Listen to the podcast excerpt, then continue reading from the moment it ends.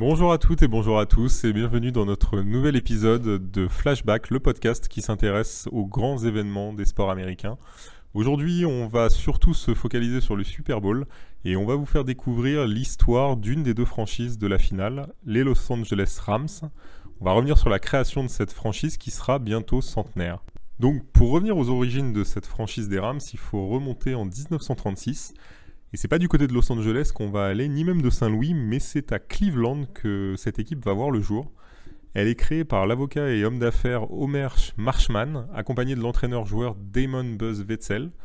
Les deux hommes en fait vont décider de s'associer pour créer une franchise qui doit rejoindre l'AFL, ce qui est la ligue concurrente de la NFL à l'époque. Ils vont donc se localiser à, à Cleveland. Marshman va être celui qui va apporter les fonds alors que Wetzel, lui, va devenir l'entraîneur de l'équipe. L'équipe va donc voir le jour en 1936 et va devoir se trouver un nom. Et pour, euh, cela, en fait, les, deux hommes vont pas être très originaux, ils vont tout simplement aller chercher le nom d'une équipe déjà existante.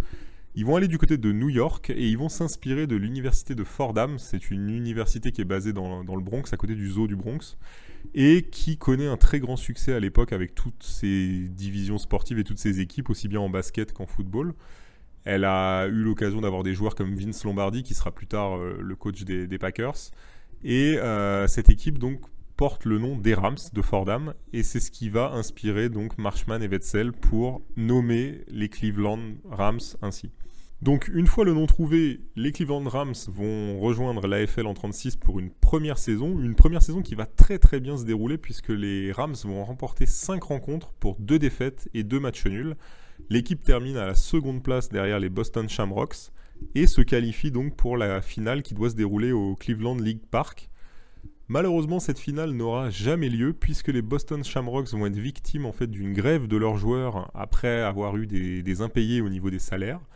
Cette grève va causer l'annulation de la finale et donner en fait tout simplement le titre aux Cleveland Rams, qui seront sacrés champions dès leur première saison dans la FL. Les Rams ne vont pas rester très longtemps dans, ce championnat, puisqu'en fait la FL est très mal gérée. Marshman et les autres actionnaires décident en fait de quitter euh, la FL et de rejoindre la NFL, qui est à l'époque euh, l'autre grosse ligue euh, en, football américain.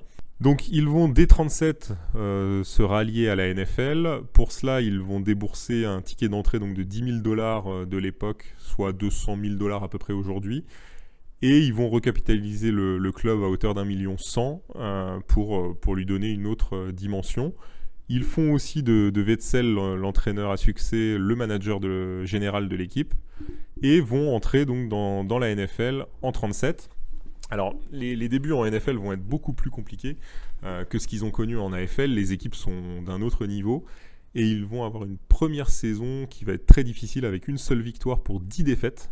Le club devra attendre 1945 avant de réaliser une première saison au bilan positif. Et quelle saison, puisque cette année sera synonyme en fait de titre pour les Rams. Ils remporteront le championnat face aux Redskins sur le score de 15 à 14. La franchise décidera de déménager dès l'année suivante. Elle prendra la direction de Los Angeles où elle restera jusqu'en 1995. Elle effectuera un passage d'à peu près une vingtaine d'années du côté de Saint-Louis avant de revenir en 2016 pour être la franchise que l'on connaît aujourd'hui, les Los Angeles Rams. Merci à tous et on se retrouve dès demain pour un nouvel épisode de Flashback. Cette fois, on s'intéressera à l'histoire de l'autre franchise de ce Super Bowl, les Cincinnati Bengals.